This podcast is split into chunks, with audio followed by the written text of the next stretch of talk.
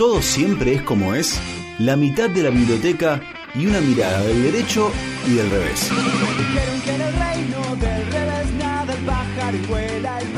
Una columna de la abogada Ornella Ascarano, del derecho y del revés. Del derecho y del revés.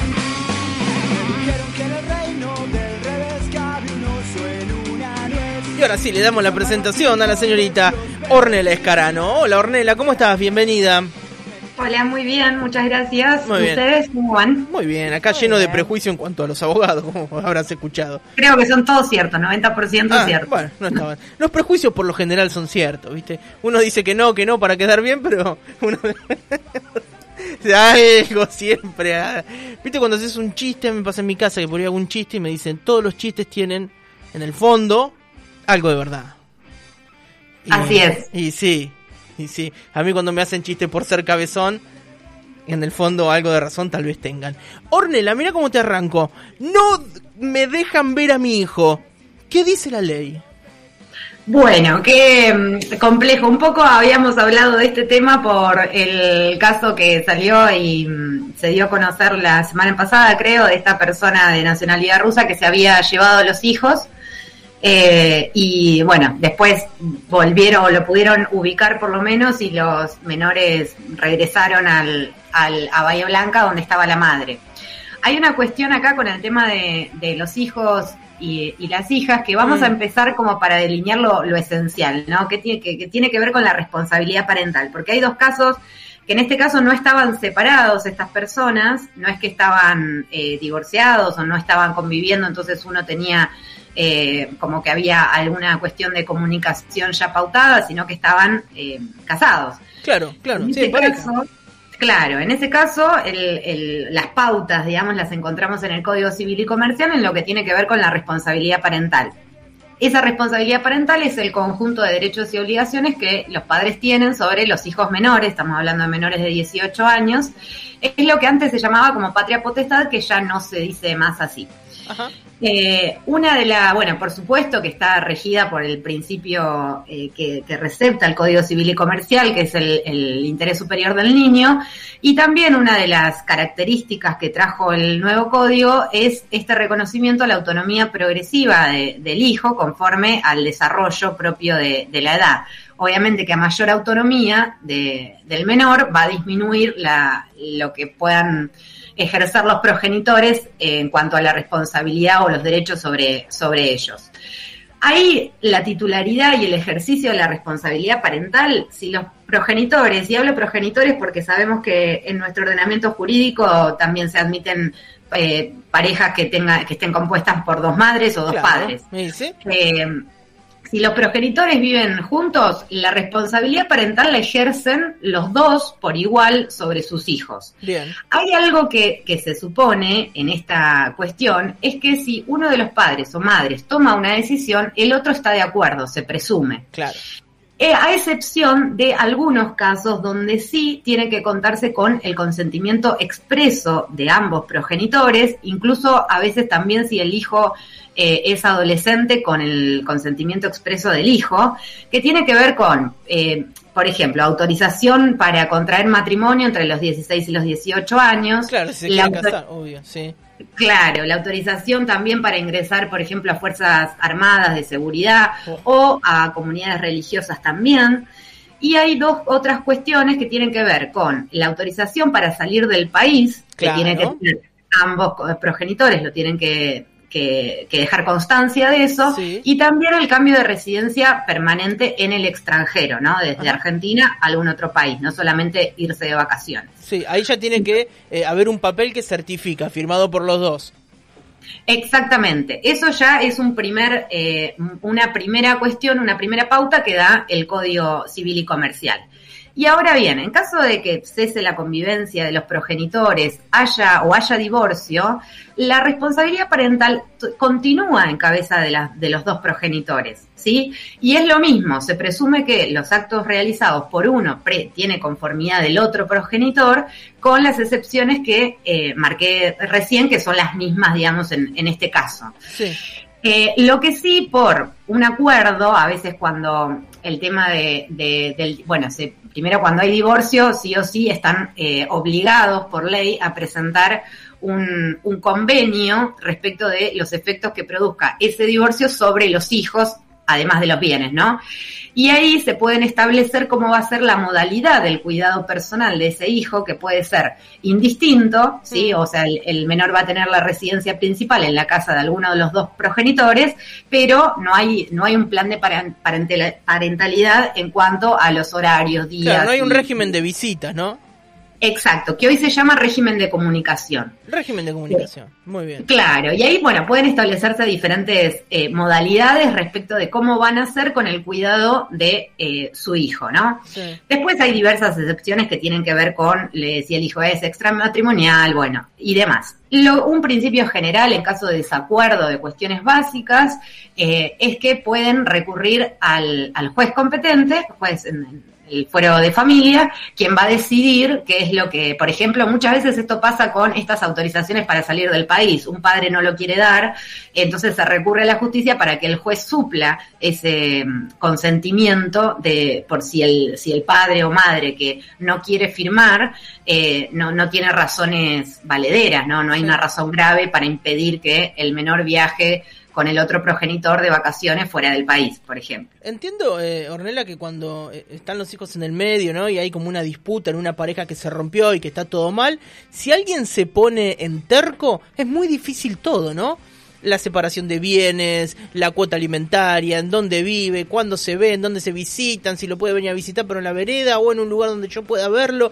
y, y, todos conocemos una historia eh, llena de, de, todos esos condimentos, ¿viste? Incluso eh, en personas que uno eh, cree como coherentes o que son, ¿no? Que, entienden lo que está pasando y cómo afecta eso sobre los pibes, digo, porque siempre en el medio están los pibes, ¿viste? Entonces, eh, todo eso se ve, digo, por más que, que tengas, no sé, 7, 8, 9, 12 años, todo eso lo empiezan a tomar los pibes. Digo, ¿y cómo, digo, la actitud de uno o de los dos en esto de, la necedad, de ponerse terco, de querer hacerle pagar cosas de la pareja y con estas prohibiciones, hace que todo se complique, ¿no? Digo, a, ustedes como abogados, te lo estoy diciendo a vos como abogada Ornella, que lo recontra sabés, deben tener consultas todo el tiempo porque es algo muy habitual. Digo, personas que nunca tuvieron contacto con algo legal o con un abogado o con un quilombo, se separan y empiezan a vivir en el medio de los abogados, ¿no? Sí, hay generalmente una necesidad muy fuerte de escucha y también de depósito de, de, expectativas o de esperanzas de que el derecho resuelva lo que no se está resolviendo en la vida, ¿no? Lo que son las relaciones personales. Y ahí es muy difícil y en realidad nuestra tarea también ahí es hacer entender cuáles son los límites del derecho. Mm. No, no se va a solucionar con esto, lo que uno eh, trata de hacer es garantizar los derechos y sobre todo recordar que se está hablando de eh, personas que a veces están utilizadas como, como botines de guerra, digamos, pero eso es lo que hay, lo que en realidad se trata y sobre todo en la justicia también que ofrece una instancia de conciliación, que es la que se llama la etapa previa, donde hay una consejera que también eh, trata de poner estas cuestiones sobre la mesa y tratar de llegar a acuerdos. Eh, es muy interesante el ejercicio de la mediación en estas cuestiones porque primero se trata de dilucidar los intereses de cada uno y cuando uno puede, le preguntan de esa manera, ¿no? ¿Cuál es el interés? Ahí eh, es diferente, uno empieza como a, clarificar un poco la mente y se da cuenta que quizás los intereses no son contrapuestos entre uno y el otro progenitor, eh, que ese es el rol también de la, de la mediación y que por eso es tan importante en este sentido. Y ahí me hace el pie justo porque Acá tenemos, hay dos cuestiones que están reguladas por el Código Penal y una era la que iba a ir, que necesitaba hacer todo este marco para que se entendiera eh, la cuestión de sustracción de menores, que yo, si bien no sé el caso, no podría hablar por el caso particular de esta persona que comentábamos al principio, sí eh, hubo un fallo reciente que estaba buscando donde el delito de sustracción de menores, que está previsto en el Código Penal, y habla de eh, una que será reprimido la persona que sustraiga o a un menor de 10 años del poder de sus padres, tutor o persona encargada de él y que lo retenga o que lo oculte, ¿no? Es una pena que va de 5 a 15 años, o sea, es una ah. pena importante, Pesadita, sí. exactamente. Y ahí eh, hay un fallo que justamente como está eh, descrito el, delito, a veces hace pensar que en realidad tiene que ser una persona ajena a, a, ser progenitor para poder incurrir en este delito. Y la verdad es que ha sido aplicado en casos como esto, donde hay eh, una pareja que tiene hijos en común y uno de ellos decide llevárselos, sustraerlos del poder de la otra persona como un despojo del menor eh, y que no es una decisión tomada en conjunto. Entonces, en ese caso sí se puede aplicar esta figura eh, por, por, lo que conlleva, que no solamente es un, una conducta, digamos, que afecta al, al, otro progenitor, al que se ve afectado, sino que atenta directamente contra la libertad individual de, del menor y que incluso puede afectar su derecho a la identidad. O sea, es una conducta grave. Eh, por eso me parecía interesante decirlo que también en estos casos, en este caso podría haber sido, podría ser imputado esta persona si fue, digamos, las circunstancias que conocemos por los medios sin haber leído la causa, podría eh, eh, ser encuadrada esa conducta en este tipo de delito. Y después hay otra, bueno, en realidad también eh, podría verse si no afecta, a veces la ley de, violencia familiar que tenemos en la provincia de Buenos Aires, también tipifica aquellas conductas, no tipifica como delito, sino que describe algunas conductas que puedan afectar la seguridad o la libertad o la salud psicofísica de, del menor como un hecho de violencia familiar, aunque no sea delito esa conducta, y por ende ahí se pone todo el mecanismo de la justicia eh, eh, de familia a, disposición para poder intervenir en esa situación que yo entiendo, en mi opinión, que es muchísimo mejor que eh, llevar estos conflictos que son graves, porque ya tienen una conducta que, se muestra como grave, a la, justicia penal que no, no busca reparar. Eh, un conflicto, eh, sino que busca sancionar. Ese es el fin del derecho penal. Y acá estamos hablando generalmente de conflictos muchas veces familiares que vienen ya con un tiempo que, se fueron manifestando de otra manera y que la sanción, que incluso en este caso del delito de sustracción de menores puede ser una condena de prisión efectiva, puede tener un, un, un, impacto mucho mayor en la vida de, esa, de ese nene o nena o adolescente que se queda sin padre porque va a estar en prisión. Entonces es interesante que ahí se busquen también los mecanismos que ofrece la justicia de familia con em, personas especializadas con, o el servicio local de, protección de los derechos del niño eh, y demás. Y otra de las figuras que también prevé el Código Penal, que quizás es la que más hemos escuchado, que tiene que ver con el impedimento de contacto. Y ahí es cuando estamos hablando de em, aquella persona que eh, impida o de alguna manera obstaculice el contacto de los menores de edad con los padres o madres no convivientes. Generalmente estas denuncias de impedimento de contacto se hacen cuando ya está establecido o ya está homologado un régimen de comunicación que hayan acordado, por ejemplo, los lunes, miércoles y viernes de 6 a 8 de la tarde, el, el, nene que vive con, una, con un progenitor se va con el otro.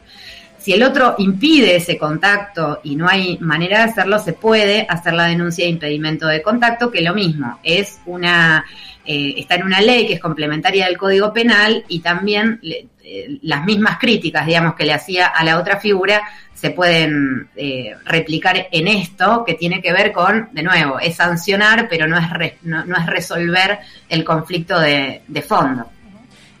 Tengo una pregunta, Orne eh, podés dejar de ser mi amiga o decirme no la sé, está todo bien igual porque no estaba en lo programado. Pero mientras te escuchaba pensaba, se separa una pareja en el momento de, que se está gestando todavía eh, ese ser que va a venir a este mundo. La ley prevé algo, digo, no sé, el padre quiere, no sé, quiere ver la panza, porque, o, o no sé, o ir a las ecografías, o digo, eh, ¿hay algo previsto para eso? Digo, porque hasta ahora venimos hablando de que cuando ya la criatura eh, está en este, este terreno. ¿Qué pasa cuando todavía está en etapa gestacional? Eh, es una buena pregunta. Acá los principios, a ver, se aplican de la misma manera.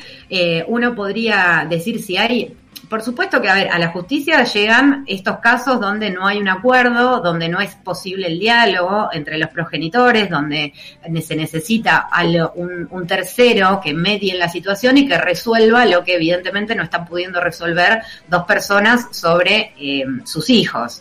Acá es lo mismo, si hay hubiera un reclamo de un padre, por ejemplo, que no puede acompañar el embarazo, si bien tiene limitaciones, porque todavía la persona no nació, porque está, está gestándose esa persona, sí eh, se podría, eh, sí se tendría que garantizar, por ejemplo, el, derecho a la información de parte del progenitor, saber si se están haciendo los controles, digamos, médicos. Eh, ese seguimiento sí se puede garantizar y esa persona también podría hacer un planteo judicial en este sentido pero siempre se va a priorizar esto primero de poder decir, bueno, a ver, eh, ¿qué, es lo que se puede resolver de otra manera? Ahí no, no hay en principio un delito de parte de la madre, por supuesto.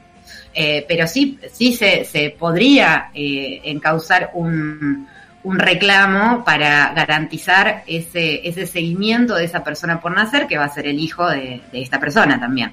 Sí, sí, ya van a arrancar así, todavía ni nació. Qué vida compleja se viene, ¿no? Digo, bueno, está bien. Que tengan en, la agenda un par de abogados mínimo, ¿no? Eh, pero bueno, eh, está bien, sí, puede, ¿cuántos casos hay, no? Que, que pasan. Así es. Y después, bueno, como más extremo, que también hemos visto algunos de estos casos en, en los medios de comunicación, cada tanto alguno lamentablemente sale, que tiene que ver con la restitución internacional de menores, ¿no? cuando ya, el, claro, cuando el, el menor de edad es trasladado a otro país de manera ilegal, eh, y ahí en ese, en ese caso eh, hay convenios de los cuales la Argentina es parte. Hay uno que, se elaboró en 1980 en el marco del convenio de la Haya, que habla de los aspectos civiles de la sustracción internacional de menores. Y después, en el ámbito interamericano, hay otro que habla de eh, restitución, ¿no? Porque se cambia el enfoque, no, no, no se habla tanto de la sustracción, sino que se busca la solución a esa sustracción y por eso hablamos de restitución. Claro. También tiene la Argentina firmado uno con Uruguay, pero se aplica eh, este, esta Convención Interamericana sobre la Restitución. Ahí en ese caso lo que, lo que hay que hacer es comunicarse con, la Cancillería, que es quien, quien puede iniciar un, un, proceso de esa restitución y tienen que darse determinados requisitos ¿no? para que se pongan en marcha los convenios que tienen que ver con la existencia de un traslado que sea ilícito eh, de, un ejercicio efectivo del derecho de, custodia al momento del traslado, de la residencia habitual del menor en el país, eh, en nuestro país, digamos, antes de, la infracción a esos derechos de custodia o, de régimen de comunicación, y que el menor no hubiera cumplido 16 años. Además de que no haya transcurrido también eh, un cierto plazo que ahora creo que es de un año desde el momento de esa sustracción. Pero bueno, ahí eh, eh, se ponen en, marcha otros mecanismos que tienen que ver con, bueno, con la responsabilidad también de Argentina y demás de todos estos convenios de los que es parte. Sí, de que a veces nos enteramos de una de alguien de la pareja que no quiere que los pibes se vayan de Lituania, ¿viste? Me ocurre así que vivían en Lituania y uno de ellos vino para acá y bueno, quilombo internacional, lo que se denomina de esa manera. Bueno, ah, eh, eh, Ornela, eh, están buenísimos estos temas que mm, por ahí tienen que ver con la vida cotidiana de tantas personas y si no nos tocó personalmente, ha tocado algún amigo, algún pariente, todos conocemos a alguien que se separó y tiene quilombo con los pibes, ¿viste? Básicamente. sí, es como re normal que pase eso. Eh, Claro, es, ponerse de acuerdo. A veces es difícil ponerse de acuerdo porque uno está muy dolido con todo. Claro, te iba a decir, y tener la adultez eh, y el don de gente suficiente para no poner a los pibes de rehén en el medio de los reclamos, reproches, ida y venida de los adultos. Acá le quiero contar también que lo leí hoy, no tengo mucha, mucha profundidad en el desarrollo, pero sí me enteré que se presentó mm, una diputada nacional por el Frente de Todos, presentó una ley de obligación parental que prevé una mm, obligación eh, de, prestar alimentos básica para aquellos padres no convivientes que tengan que pasar una cuota alimentaria. Eh, y eso me parece algo importante porque si, si bien después quizás en alguna otra columna lo podemos hablar, tiene que ver con que la justicia de familia muchas veces está estallada de estos conflictos que tienen que ver puntualmente con el tema de la cuota alimentaria. Eh, entonces hay incidentes para subir, para bajar la cuota, para actualizarla. Eh, y hay, bueno, en, ese sentido también hay muchos recursos del Estado, muchos recursos de la justicia que eh, en ese fuero se, se destinan a estas cuestiones de la cuota alimentaria que también eh, lamentablemente muchos de esos casos llegan a la justicia y no hay un acuerdo previo y el padre o madre no cumple con la cuota alimentaria que tendría que cumplir de por sí, ¿no? Sí, seguro. Es cierto, eh, cuánto lío que hay con la cuota alimentaria. Y nuevamente pasa eso, ¿no? Nos encontramos con personas que creemos eh, centradas y que entienden la situación y que tendría que nunca le pasaron un mango al hijo. ¿viste? qué raro todo esto. Pero bueno, por algo están ustedes, por algo están las leyes, ¿no? Por algo se hicieron, por algo estudian, ¿no? Para conocer todo esto, porque pasa más de lo que uno piensa. Bueno, Orlena, decirle a la gente eh, que seguramente está atravesando esto o que tiene un familiar que va a poder encontrar esta columna en nuestra página web www.urbana939.com.ar o si no en nuestra cuenta de Spotify. Allí la pueden compartir, la pueden disfrutar, lo que ustedes quieran. Ornella, muchísimas gracias de nuevo. Súper claro eh, este desarrollo temático. Y si te parece, nos volvemos a encontrar el martes que viene. Nos vemos el martes, que tengan linda tarde. Gracias, Ornella, que sigas bien. Y así pasaba nuestra abogada de todos los martes, Ornella Escarano.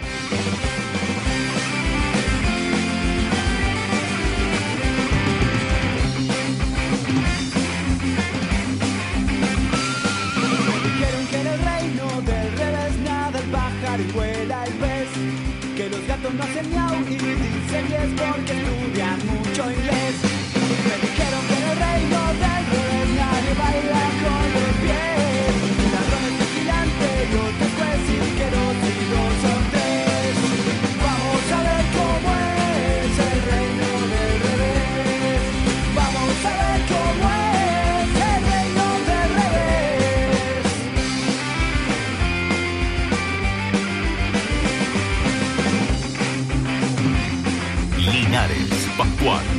Hasta las 18 horas. Total normalidad.